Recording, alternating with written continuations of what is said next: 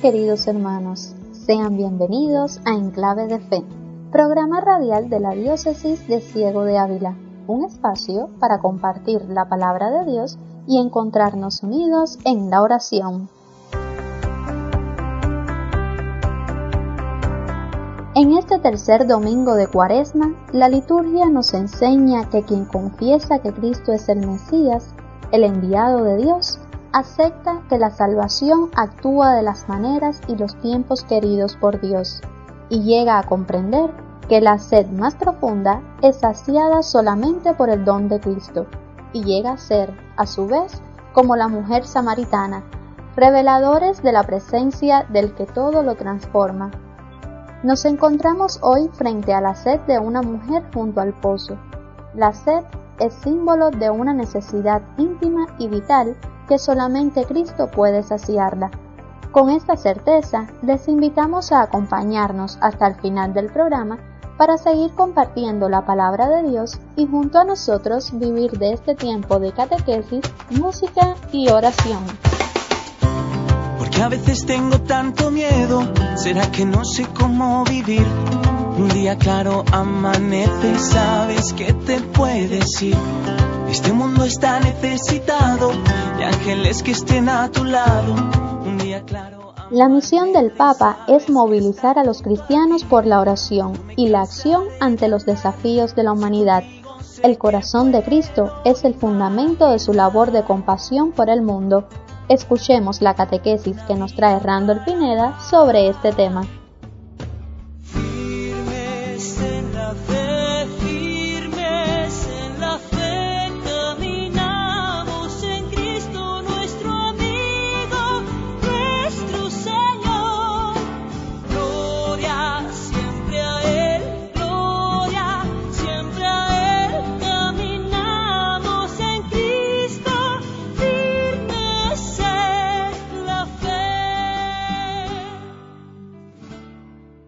Al hablar de la vocación en la Iglesia, es necesario destacar que además de la vocación laical, nos encontramos a muchos a quienes el Señor ha llamado al servicio desde el ministerio ordenado. Entre ellos se encuentra el Papa como pastor supremo de la Iglesia. Pero ¿cuál es la verdadera misión del Papa? El Papa es el sucesor del apóstol Pedro, a quien Jesús otorgó una primacía única entre los apóstoles, convirtiéndole en la autoridad suprema. El Señor lo constituyó cimiento de la iglesia y le entregó las llaves del reino de los cielos, como leemos en el Evangelio de Mateo, capítulo 16, versículos 18 y 19. Además, le encomendó a Pedro la misión de apacentar a su rebaño, como leemos en el Evangelio de Juan, capítulo 21, versículos del 15 al 17, y también de confirmar a sus hermanos en la fe, como podemos ver en el Evangelio de Lucas, capítulo 22, versículo 32. Como sucesor de Pedro, el Papa es quien garantiza la unidad de la Iglesia, tiene la potestad pastoral suprema y es la autoridad máxima en las decisiones doctrinales y disciplinares. Desde los primeros siglos de la Iglesia y hasta nuestros días, todo obispo de Roma, como Pedro, es el supremo pastor de la Iglesia, cuya verdadera cabeza es Cristo. Como autoridad suprema pastoral y doctrinal, vela por la transmisión auténtica de la fe. La unidad en cuestiones de fe y moral, que está garantizada por el magisterio, al frente del cual está el Papa, constituye una parte de la capacidad de resistencia de la Iglesia Católica y es la garantía de su permanencia en la verdad. En resumen, el Papa es el sucesor del apóstol Pedro y por tanto es el pastor supremo de la Iglesia y tiene, como Pedro, la autoridad suprema en la Iglesia. La principal misión del Papa es la de mantener la unidad de la Iglesia en cuestiones de fe y moral, la de ser pastor de todo el rebaño de Cristo, la de transmitir la fe verdadera.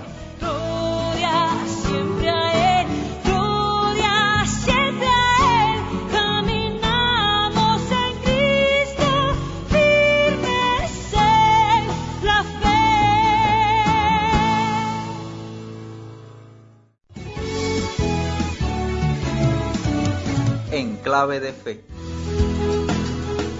Programa preparado por el equipo de comunicación de la Diócesis de Ciego de Ávila.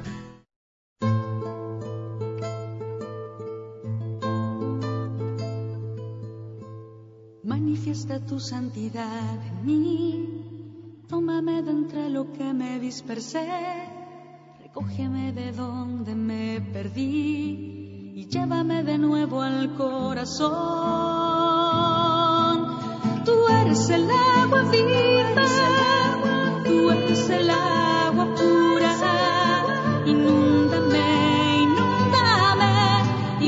se transformará en mí.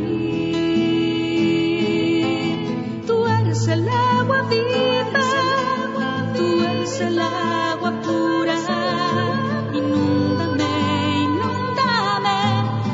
se transformará en mí. Mi tierra se abrirá tu lluvia, mis rocas ya no harán daño a nadie, mis montes se harán camino para todos. Mi pasto abundante medicina será para todo el que coma de mí. Yo seré la tierra que emana leche y miel. Tú eres el agua viva, eres el agua pura. Inúndame, inúndame y todo se transformará en mí.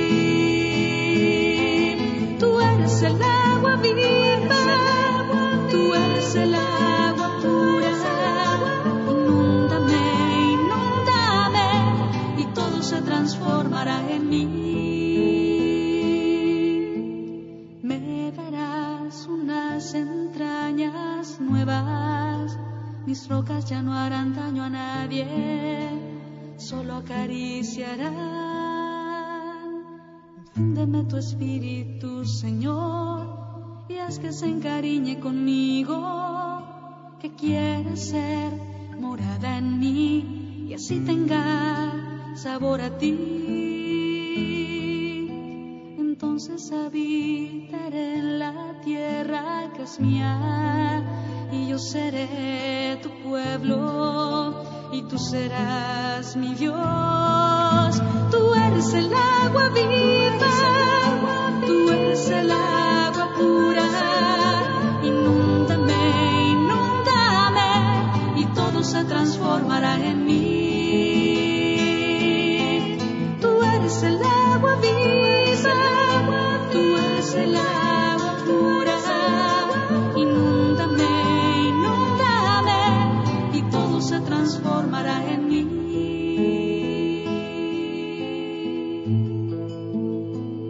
Escuchábamos Tú eres agua viva, interpretada por hermana Glenda, que nos introduce el mensaje del reverendo Jordanis Ríos Pulido. Antes de pasar a la locución, queremos invitarte a leer junto a nosotros en la Biblia el pasaje del Evangelio según San Juan, capítulo 4, versículos del 5 al 42, en donde Jesús promete un agua misteriosa que es fuente para la vida eterna, y más tarde declarará, quien tenga sed, que venga a mí y beba. Escuchemos atentamente la lectura.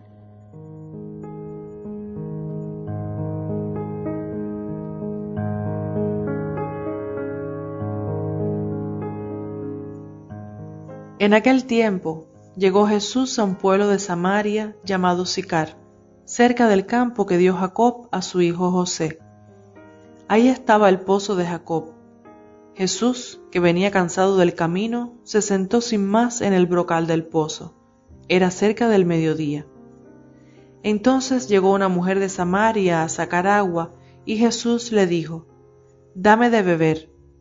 La samaritana le contestó, ¿Cómo es que tú, siendo judío, me pides de beber a mí, que soy samaritana? Jesús le dijo, Si conocieras el don de Dios y quién es el que te pide de beber, tú le pedirías a él y él te daría agua viva. La mujer le respondió, Señor, ni siquiera tienes con qué sacar agua y el pozo es profundo. ¿Cómo vas a darme agua viva? ¿Acaso eres tú más que nuestro padre Jacob, que nos dio este pozo, del que bebieron él, sus hijos y sus ganados? Jesús le contestó, El que bebe de esta agua vuelve a tener sed, pero el que beba del agua que yo le daré, nunca más tendrá sed. El agua que yo le daré se convertirá dentro de él en un manantial capaz de dar la vida eterna. La mujer le dijo, Señor, dame de esa agua para que no vuelva a tener sed ni tenga que venir hasta aquí a sacarla. Él le dijo, Ve a llamar a tu marido y vuelve. La mujer le contestó, No tengo marido. Jesús le dijo, Tienes razón en decir no tengo marido. Has tenido cinco y el de ahora no es tu marido. En eso has dicho la verdad. La mujer le dijo, Señor, ya veo que eres profeta. Nuestros padres dieron culto en este monte y ustedes dicen que el sitio donde se debe dar culto está en Jerusalén. Jesús le dijo, Créeme, mujer, que se acerca la hora en que ni este monte ni en Jerusalén adorarán al Padre. Ustedes adoran lo que no conocen. Nosotros adoramos lo que conocemos. Porque la salvación viene de los judíos. Pero se acerca la hora, y ya está aquí, en, en que los que quieran dar culto verdadero adorarán al Padre en espíritu y en verdad, porque así es como el Padre quiere que se le dé culto. Dios es espíritu, y los que lo adoran deben hacerlo en espíritu y en verdad. La mujer le dijo, ya sé que va a venir el Mesías. Cuando venga, Él nos dará razón de todo. Jesús le dijo, Soy yo el que habla contigo. En esto llegaron los discípulos y se sorprendieron de que estuviera conversando con una mujer. Sin embargo, ninguno le dijo, ¿qué le preguntas o de qué hablas con ella? Entonces la mujer dejó su cántaro, se fue al pueblo y comenzó a decir a la gente, vengan a ver a un hombre que me ha dicho todo lo que he hecho. ¿No será este el Mesías? Salieron del pueblo y se pusieron en camino hacia donde él estaba. Mientras tanto, sus discípulos le insistían, Maestro, come. Él les dijo, Yo tengo por comida un alimento que ustedes no conocen. Los discípulos comentaban entre sí, ¿la habrá traído alguien de comer?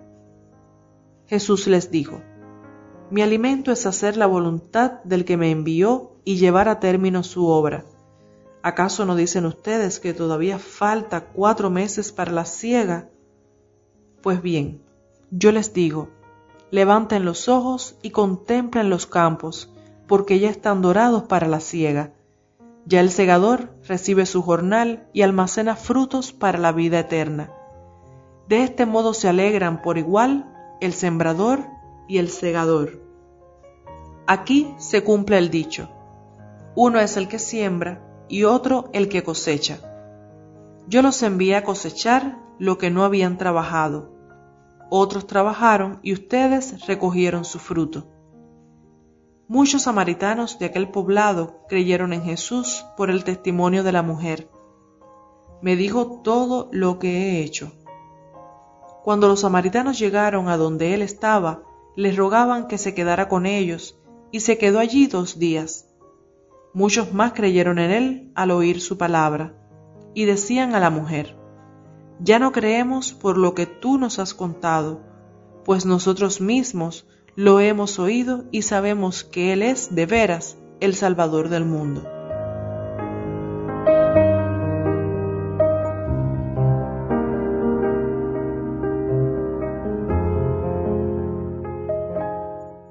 este tercer domingo de Cuaresma, el Evangelio nos presenta a una mujer, una samaritana que se encuentra con Jesús, una mujer que a pesar de sus pecados y de su vida desordenada, llega a experimentar el amor de Dios y descubre que Él es el agua viva que puede saciar su sed más profunda. Jesús le pide de beber su discurso parte de una necesidad concreta y vital para la vida humana, la sed. Él sabe que esta mujer tiene una sed más profunda que la del agua común. La samaritana estaba cansada de muchas cosas, tener que ir por agua cada día, defenderse de los judíos que la menospreciaban, haber tenido seis maridos que la dejaron insatisfecha, en ese anhelo que todos tenemos. ¿En qué? Buscar nuestra felicidad. En toda su búsqueda no pudo saciar su sed de paz, de alegría. En su diálogo con Jesús, descubre que él era más que Jacob, por eso le pide de esa agua para no tener más sed. El Señor había despertado en ella la esperanza, la verdadera fe. Ella creía andar buscando a Dios y Jesús la sorprende diciéndole, Dios te está buscando y reconoce su inmensa sed de amor. Ven Jesús a un profeta e inicia el proceso de descubrirse y sentirse amada por Dios. Al descubrir a Jesucristo como el agua viva, la samaritana se convierte en evangelizadora y desea que los de su pueblo conozcan a Jesús y que también puedan beber del mismo manantial del que ella también quiso beber. Cuántos sedientos de Dios en nuestras comunidades, hermanos, en nuestro pueblo. Hoy Dios sigue buscando sedientos que quieran dejarse saciar por Él.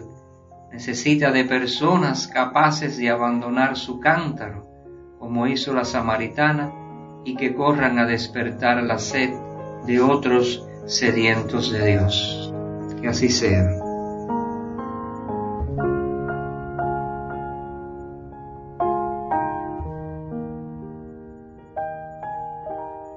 En el mensaje de hoy, el reverendo Jordanis nos recuerda que el agua es un elemento natural que nos ha sido regalado y que no es fruto del trabajo. El agua viva de la fuente expresa el milagro renovado de la vida. Haciendo brotar agua de la roca, Dios se manifiesta salvador de su pueblo y lo pone en condición de continuar su viaje hasta la tierra prometida. Así pues, con la confianza puesta en Dios, nos unimos en oración junto a un miembro de nuestra comunidad para pedir al Señor su intercesión en nuestras limitaciones cotidianas.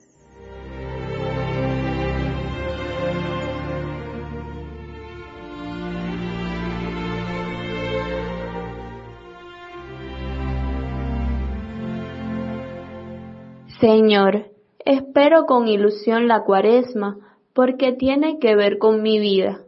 Sé que me hará bien porque es la lucha entre el instinto y el bien, la carne y el espíritu. Señor, míranos con amor, ayúdanos a purificar nuestro espíritu en estos días cuaresmales, con la moderación del uso de las cosas terrenales. Por eso, te pido que por tu bondad este tiempo sea para mi vida un tiempo de gracia, paz y felicidad. Amén.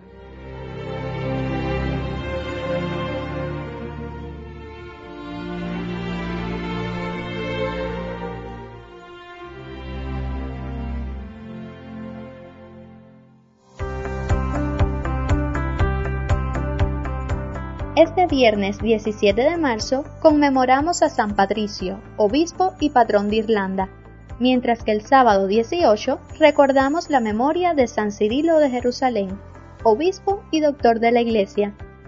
Ahora les invitamos a recibir la bendición que nos impartirá el reverendo Jordanis y a escuchar el canto El cielo no puede esperar, interpretado por Luis Más a veces tengo tanto miedo, ¿será que no sé cómo vivir?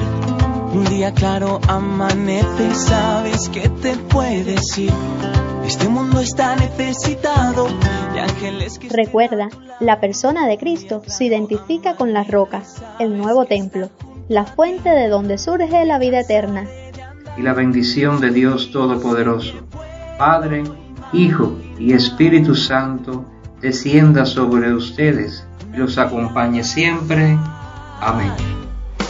Abre la puerta de tu corazón, que se escape una sonrisa en esta canción. Abre los ojos, grita sin temor, que vale la pena ver las cosas si es por amor.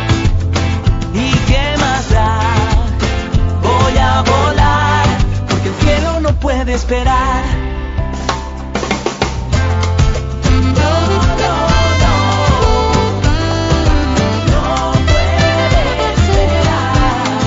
Que el cielo no puede esperar. No, no, no, no. Te aferres a lo malo si ya sabes que no te va a dar todo aquello que en teoría se supone que es la felicidad? Un amigo es lo que hay que cuidar, como las flores hay que regar. La familia siempre está detrás. No me cansaré de andar, si contigo sé que puedo imaginar una vida para